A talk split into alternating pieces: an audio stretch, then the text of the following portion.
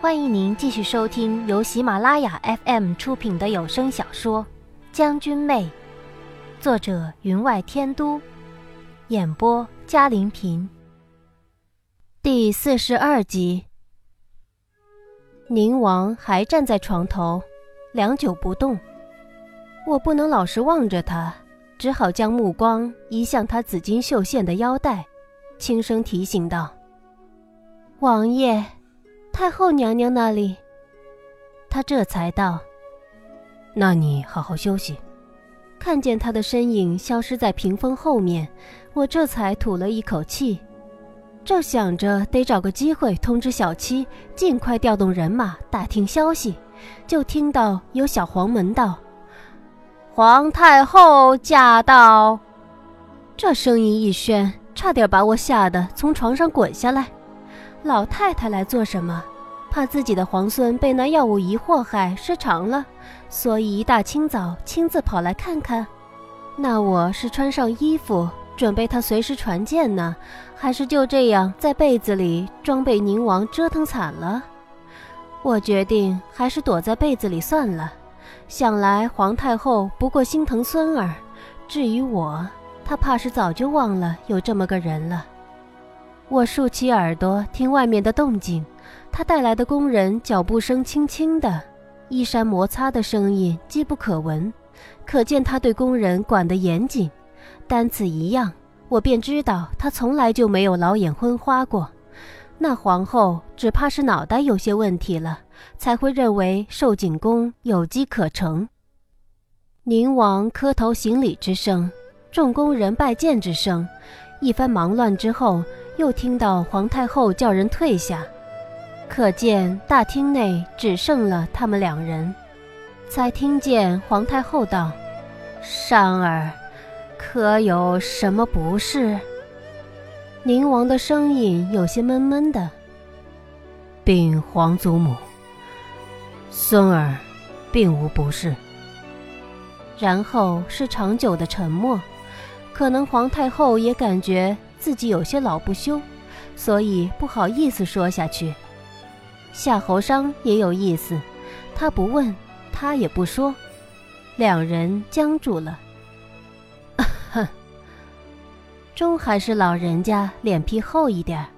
一声咳之后，皇太后道：“昨儿个风大，哀家夜观天象久了，有些嗓子痛。”夏侯商便答道：“皇祖母的玉露枇杷膏用完了。”听了此话，我差点笑出声来。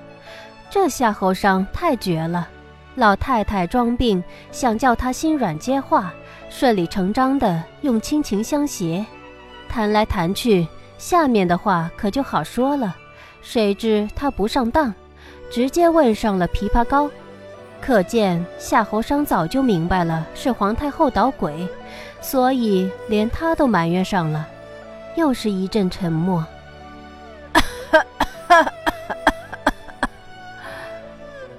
皇太后又是一连串的咳，咳得很厉害。夏侯商一开始默不作声，直至最后才忍不住道：“皇祖母，要紧吗？可请了御医。”在成了精的老太太面前，她还是嫩得很呢。果然，就听皇太后余音袅袅的咳声之后，声音便是无奈的：“商儿，皇祖母无事，只是年纪大了，总有这样那样的毛病，有时脑筋便有些糊涂了。”自认为是为儿孙们好，哪知儿孙们也不会领情。唉，又想着在这世上也不会有几年了，若能抱上位曾孙，以后入了土，也有些事儿可跟你皇爷爷聊聊了。这个倚老卖老的老家伙，设计了人还要人给他拍手叫好，我几乎要拍手叫好。这才是人物呢。夏侯尚闷闷的声音响起：“皇祖母，皇兄年长过我。”他的意思是，你怎么不叫太子生两个曾孙给你抱抱？皇太后叹了口气，却没有接他的话。又过了良久，才道：“商儿，有些珍宝，无论拥有的人怎样藏着，却总是有宝气冒出来的。还不如想办法善用这些珍宝。”这是在劝他善用自己的才能，不让珍珠蒙尘。皇孙不明，皇太后便有些意兴阑珊。无论怎样，昨天汤池发生的事儿，你总是要负责的。皇家可丢不起这个人。夏侯商急道：“皇祖母，皇孙什么也没看到，为何要皇孙负责？他们，他们是自己。”皇太后好整以暇道：“你没看到有什么关系？皇后看到了，一众宫人都看到了，哀家也看到了。你忘了，你身上挂着的可是……”他再老不休，也不好意思说下去了。不过我能猜得到。他身上挂着的可是三名赤裸裸的妙龄少女，我要用牙咬了被子才不会笑出声来。这夏侯尚可太冤枉了，闭上眼睛什么也没看见，却被三个女人缠了个结实，落得个毁人清白的名声。夏侯尚声音略有些提高：“皇祖母，您不能如此。”皇太后声音有些疲倦。商儿，叫你娶两个侧妃而已。皇祖母什么好话都跟你说尽了，你怎么还是这样？是不是非要皇祖母入祭殿，请了你皇爷爷跟你商量，你才听从？这话说的有点重。夏侯商依旧沉默了良久，才迟疑地问道：“是两个？”不是三个，我觉得，他居然不知道挂在他身上的女子有两个还是三个。老太太找的药物也太厉害了。不过我也疑惑了，有谁幸免于难？哀家应承过你，那正妃的位置总是要留给你喜欢的人的，所以无论他们是谁。也只能得了侧妃之位。秦江两位人品、才学、家世都算是好的，原本足以成为你的正妃。只可惜出了这样的事儿，皇家虽然会认账，他们自己也只得忍了这个气，如此才能成为侧妃。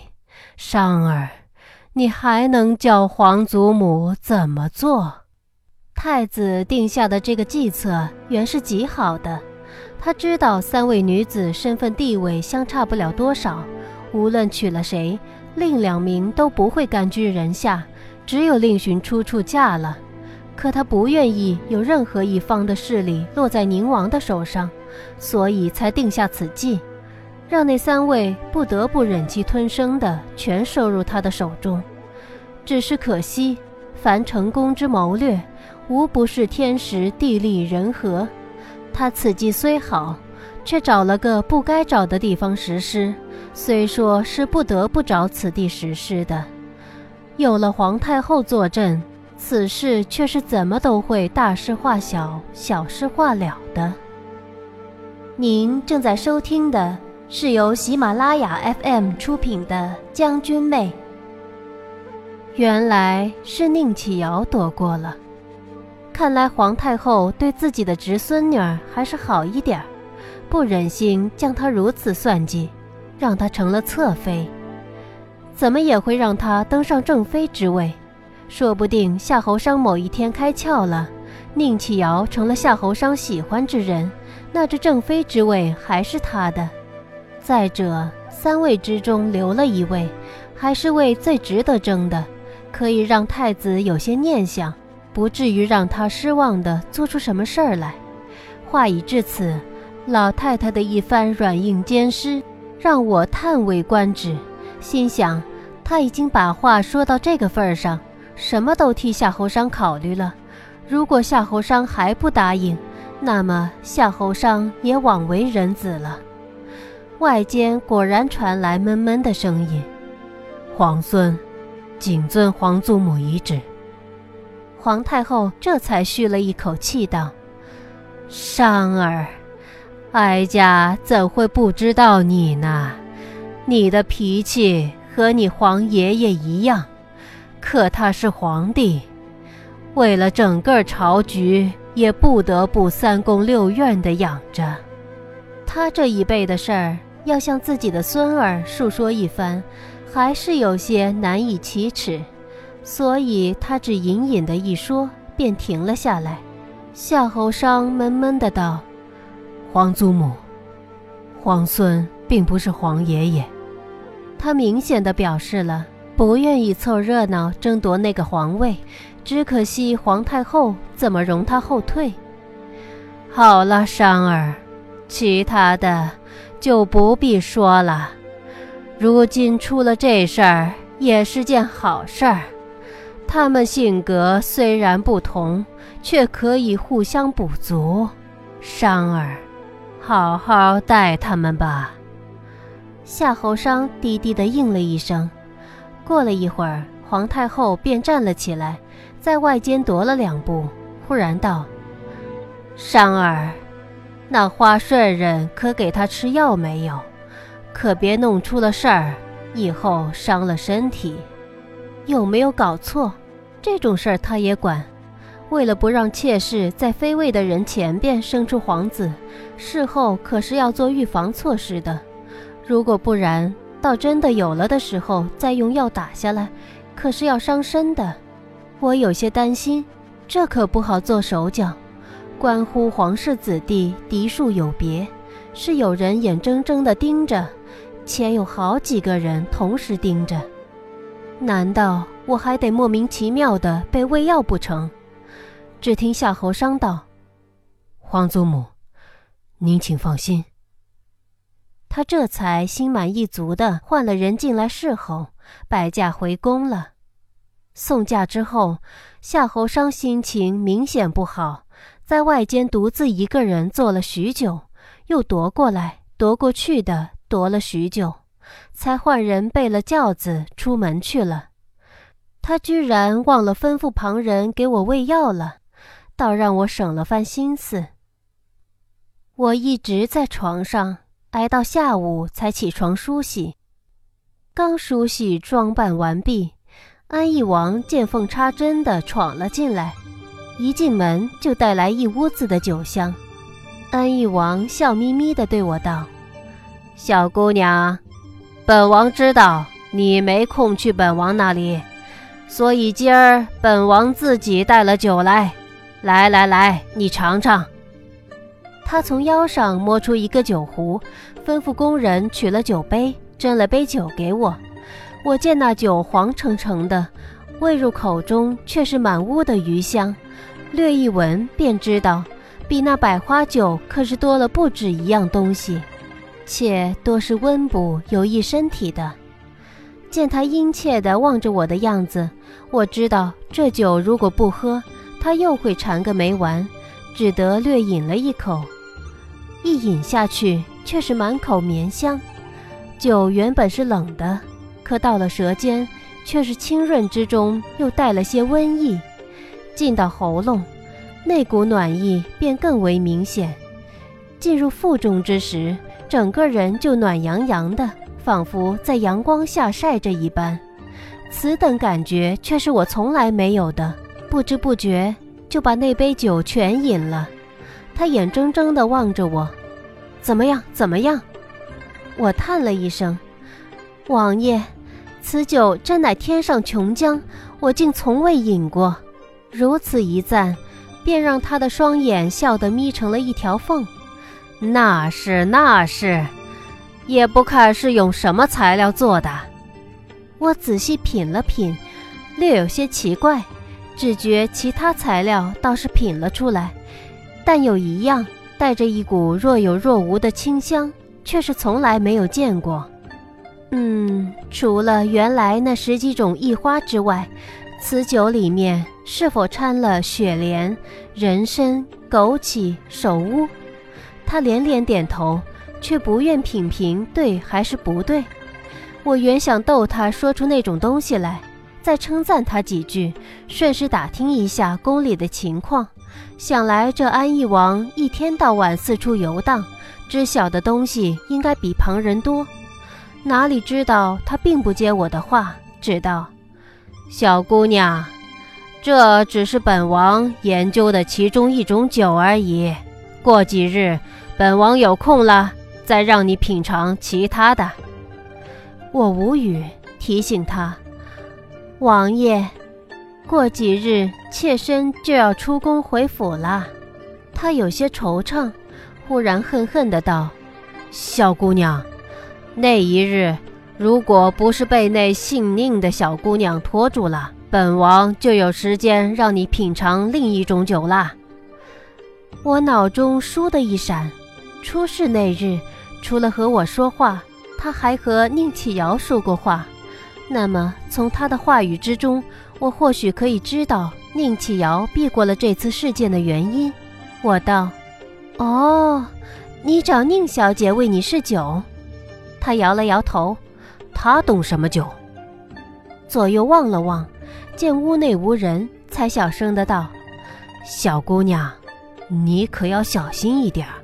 他打听那天商团的事儿呢。”你放心，本王是死也不会告诉他的。又担忧道：“母后如果知道本王斋戒之日去了那里，恐怕是要禁足本王半年有余了。”原来宁启尧不知道怎么听到了风声，隐约知道那天晚上安义王也在那里，便前来打听当晚给他下绊子的人。以他的性子。只要是略微传些风声进入他的耳内，恐怕他进了汤池，除了衣服，也会从里面跑出来找人问个明白。毕竟上次事件让他感觉他所受的是前所未有的侮辱，所以他才避过了这一劫。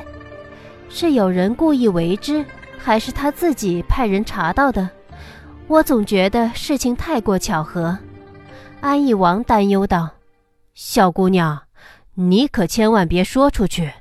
如果被他知道了，他可是会敲诈本王不少好东西。我斜着眼望了他一下，又恢复成低眉顺眼的模样，道：“宁小姐端庄文雅，怎么会敲诈您的东西？”我这眼神很有些不以为然，安义王便切了一声。他平日里倒是端庄文雅的，可那一日啊，坐在椅子上扭来扭去，本王都比他坐得端正。扭来扭去，自然是身上不舒适，想迫不及待地进入汤池洗浴了。